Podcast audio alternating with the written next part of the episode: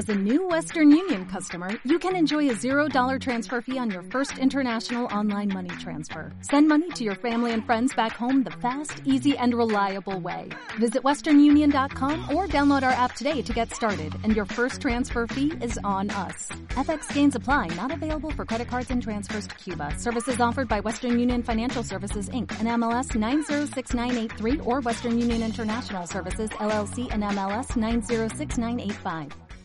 Todavía recuerdo el entusiasmo de vivir aquí, en tierras occidentales, a finales de los 80. Todo estaba por descubrir. Un mundo entero de posibilidades se había abierto ante nosotros después de migrar. Todo estaba por hacer y todo era posible, o eso creíamos entonces. Para muchas mujeres, para la mayoría de las hijas de la inmigración marroquí, vivir aquí supuso hacer trizas la cortina del patio, caminar por la calle sin ser juzgadas, sin que nadie contara nuestros pasos, pisar mercados, tiendas, escuelas y hospitales, sabernos libres de la inquisición del control social.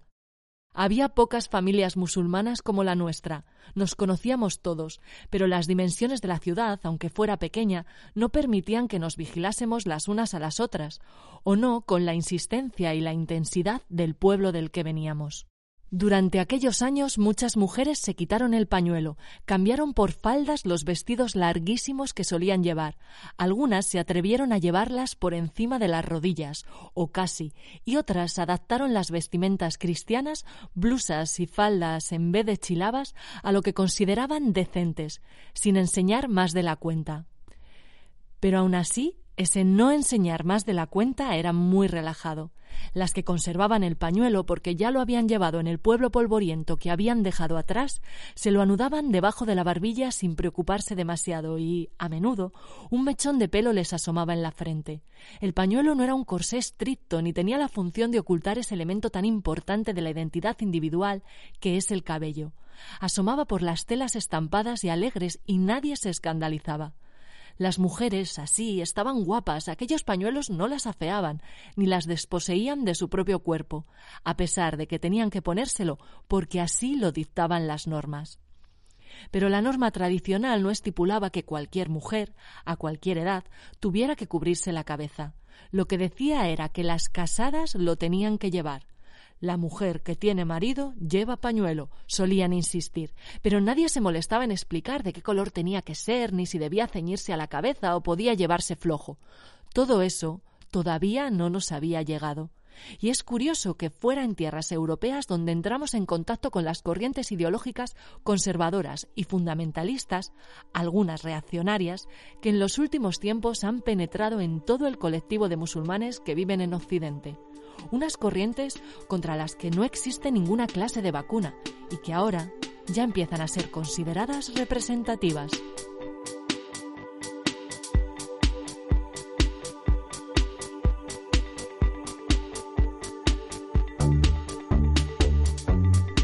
Siempre han hablado por nosotras, de Nayat El Hatmi, traducido por Ana Siurans, Ediciones Destino.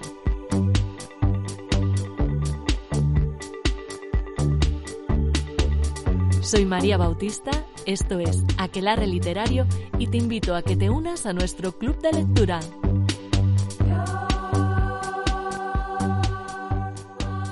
Es un domingo muy desapacible de invierno cuando nos juntamos para hablar de este libro.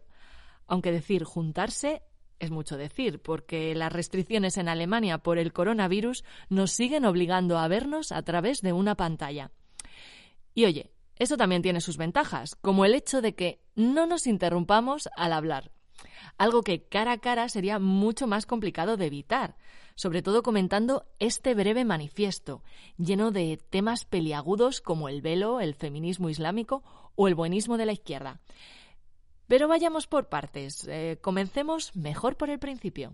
Venga, yo puedo empezar. Me ha gustado mucho porque me he sentido muy identificada en cómo expone toda la problemática a mí me ha gustado mucho también y la verdad es que o sea, tiene como ideas como parecidas a las que yo tengo. Como que te da una perspectiva que la lees y te parece súper razonable, pero no sé cómo es la contra opinión a eso. O sea, a mí me ha resultado súper fácil empatizar con lo que está diciendo, como que lo entiendes mucho, ¿no? Pasaba exactamente lo mismo que dice Julia. Digo, joder, a ver si eh, leemos o vemos eh, un punto de vista de una feminista islámica, ¿no? que es lo que, llama ella, y para ver eh, si, si se nos tambalea el pensamiento, porque yo estoy totalmente, suscribo todo lo que dice ella, me parece todo súper razonable. La primera parte del libro era como no me gusta, poco interesante y como bueno, sí, como muy obvio, pero muy obvio de no me está aportando nada, no sé a dónde va, no mm, pero luego ya empezó, cuando ya empezó a decir sus tesis, ya me empezó a enganchar. Y claro, por un lado, me ha gustado mucho y me parece que toca temas, pero por otro lado parece que me estaba diciendo lo que quiero oír. Nos da la sensación como que todo era como súper obvio lo que explicaba. A mí, desde luego, me parece muy coherente. Que si es tan obvio, no puede ser que haya una polémica aquí. Si hay una polémica es porque no es tan obvio, ¿no? A mí me ha parecido como muy claro, claro, claro, claro, sí, concuerdo, claro, lo he visto muy claro. Yo creo que eso es lo difícil. Es tan evidente todo lo que expone que me da miedo que sea un discurso tan simplificado que no estemos viendo todas las caras. Entonces me da miedo estar siendo manipulada. Pero recuerdo que había cosas que decía, hay cosas que me está rechinando, pero no por nada de lo que dice, sino porque creo que no ha dicho suficiente. Es verdad que cuando he leído el libro he dicho, uff, mm, imagino que tendrá muchas críticas. La autora del libro, Nayat El Hachmi, es de origen marroquí, aunque con ocho años se trasladó al municipio catalán de Vic. Y es desde esa condición de migrante, de mujer musulmana entre dos culturas, desde la que nos habla de temas como el velo, que ella rechaza radicalmente, además de criticar la mirada que desde Occidente a veces tenemos respecto al mismo. Y aquí es donde se abre la caja de los truenos. No estoy a favor del velo, precisamente por muchas de las cosas que ella dice, pero bueno, también es como que no sabes, como blanca eh, feminista occidental, hasta qué punto es tu visión y hasta qué punto pues está el respeto. Todo. También el pañuelo como un, un símbolo de identidad o para representar que tú eres eh, de una religión, me parece bien, como hay gente que lleva una cruz colgada, ¿vale? Joder, pero solo, solo las mujeres, porque ellos no van con la chilaba es que el pañuelo es, eh, es para tapar el pelo porque el, pelo se considera algo erótico que no pueden mostrar las mujeres a otros hombres porque pertenecen a un hombre, como un objeto. Pero solamente habla, creo yo, desde el punto de vista de las mujeres o las adolescentes que están obligadas a llevarlo, ¿vale? Que ya al, al final, cuando te obligan, ya eso es violencia. Una chica que conozco de Turquía que decía que, claro, que allá en casa le habían dicho que tenía que ponerse el velo y en la universidad le habían dicho que tenía que quitarse el velo.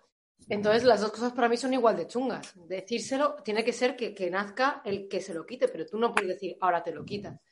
O sea, yo he tomado una decisión mía personal en la vida, que es que no voy a decirle a ninguna mujer cómo se tiene que vestir. Punto pelota. Tú, como te quieres mostrar respetuosa con otras tradiciones y con otras culturas y eres integradora, pues aceptas el velo eh, o, otro tipo de cosas que en ti no aceptarías. Y eso es paternalismo. O no, no sé si paternalista, pero racista, porque estás pensando, bueno, que hagan ellos lo que quieran, porque ellos no, soy, no son yo, son la otredad, ¿no? Creo que nos podemos quitar un poquito de complejo de tío si no somos racistas y lo estamos criticando como un elemento de sometimiento. Eh, no hay que acomplejarse por criticarlo en esa clave. O dejas que, eh, que, esa persona que ahora ha decidido ponerse el velo dé el paso cuando lo crea conveniente, cuando haya hecho la reflexión y esté mm, dispuesta a quitarse el velo, ¿no? ¿Hasta qué punto tienes la libertad de llevar un pañuelo si te han manipulado desde que eres pequeño? Y me gustaría también que no nos quedásemos en lo de velo sí, velo no, porque el velo al final es solo un, solo un símbolo de otras cosas que hay detrás y al final hay que hablar de lo que hace que esa mujer decida ponerse el velo. Pero aunque sea un símbolo, la autora denuncia que es el símbolo identitario que desde Occidente hemos elegido para representar la cultura musulmana. Y claro, en este caso, si queremos ser respetuosos con esta cultura, tenemos, o creemos que tenemos que ser, eh, también respetuosos con el velo. Y eso puede generar situaciones muy controvertidas que en el Parlamento de Cataluña hay dos partidos que tienen dos mujeres que son musulmanas de Marruecos también. La parlamentaria que lleva el pañuelo es a la que todo el mundo le hace entrevistas, es como lo que queda bien, como, ah, qué diversos somos, tenemos una mujer musulmana con pañuelo.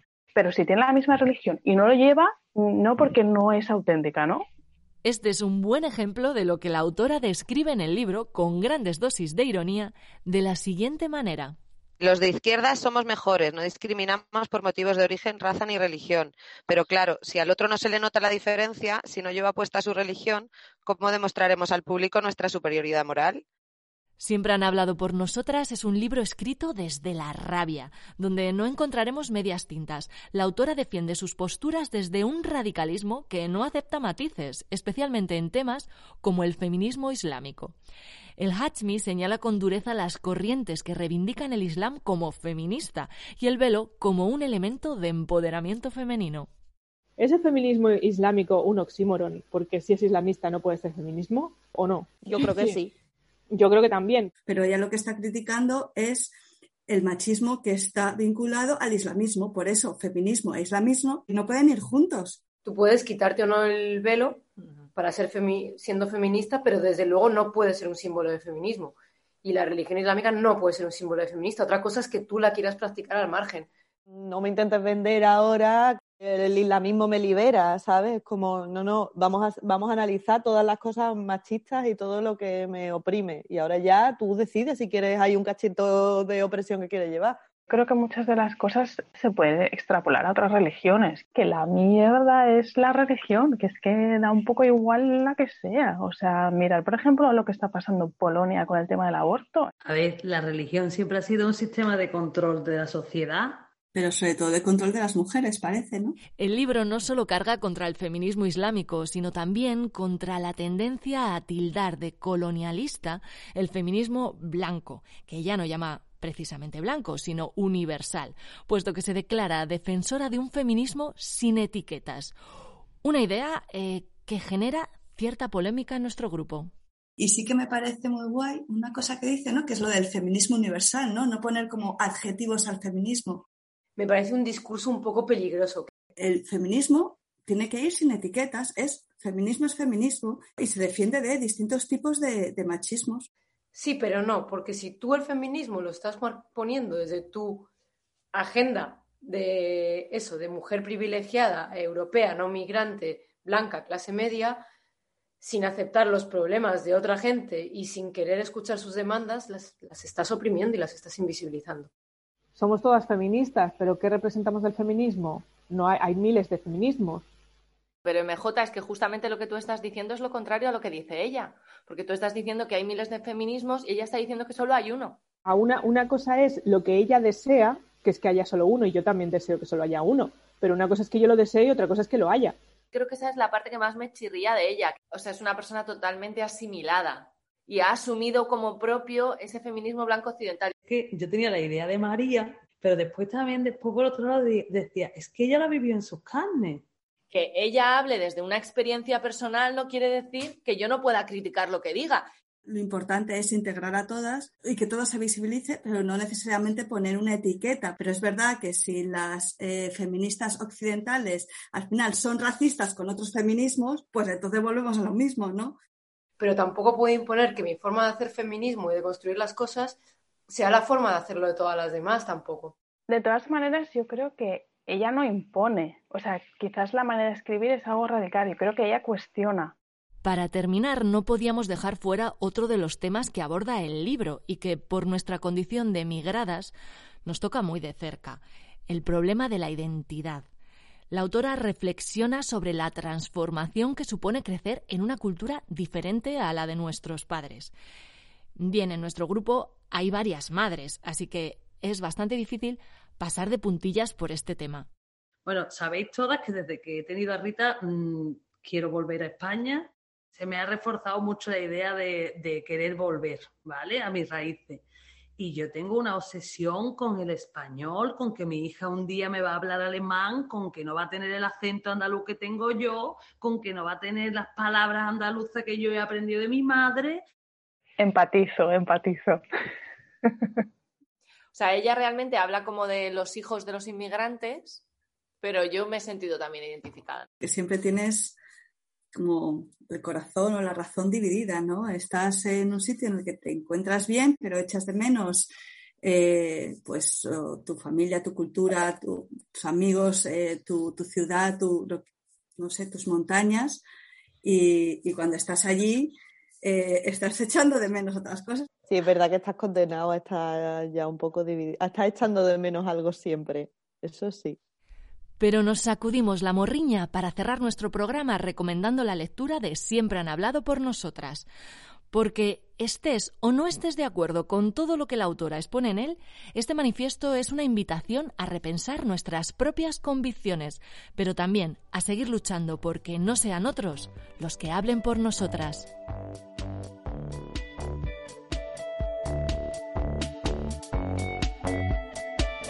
Esto ha sido Aquelarre Literario, un podcast escrito y dirigido por María Bautista con el apoyo técnico de Noé González. Gracias a Ana, Julia, Paula, Rocío, MJ, Isa, Patri y al resto de integrantes del Club de Lectura Sin Sombrero por hacer posible cada mes este maravilloso encuentro de brujas. Y si te ha gustado escucharnos y quieres seguir leyendo con nosotras, el próximo libro será La pared, de Marlene Haushofer. Anímate a leerlo.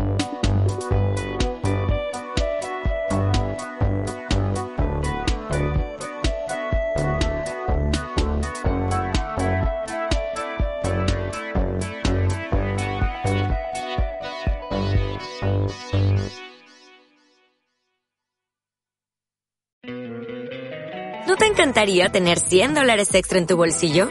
Haz que un experto bilingüe de TurboTax declare tus impuestos para el 31 de marzo y obtén 100 dólares de vuelta al instante. Porque no importa cuáles hayan sido tus logros del año pasado, TurboTax hace que cuenten. Obtén 100 dólares de vuelta y tus impuestos con 100% de precisión. Solo con Intuit TurboTax. Debes declarar para el 31 de marzo. Crédito solo aplicable al costo de la presentación federal con TurboTax Full Service. Oferta sujeta a cambios o cancelación en cualquier momento.